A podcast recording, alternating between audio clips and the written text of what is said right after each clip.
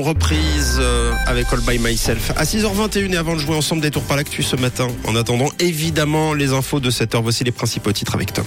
Le Conseil fédéral gèle les bonus de certains collaborateurs de Crédit Suisse. Cette décision concerne les rémunérations variables déjà approuvées pour l'exercice antérieur à 2022, mais dont le versement est différé et exécuté.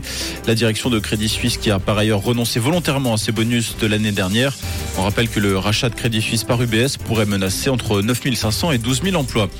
La cohabitation entre police vaudoise et gendarmerie va cesser en patrouille, annonce faite par le Conseil cantonal de sécurité. Ces patrouilles mixtes avaient été mises en place durant la pandémie pour renforcer la synergie entre les différents services. La fin de ce régime est prévue pour le 1er mai. Le centre social protestant croule sous les demandes. La pandémie et l'inflation seraient directement responsables.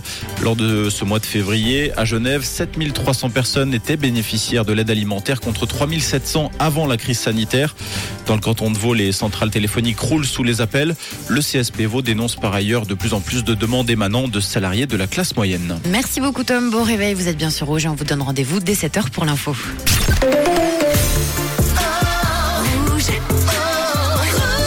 Une couleur, une radio.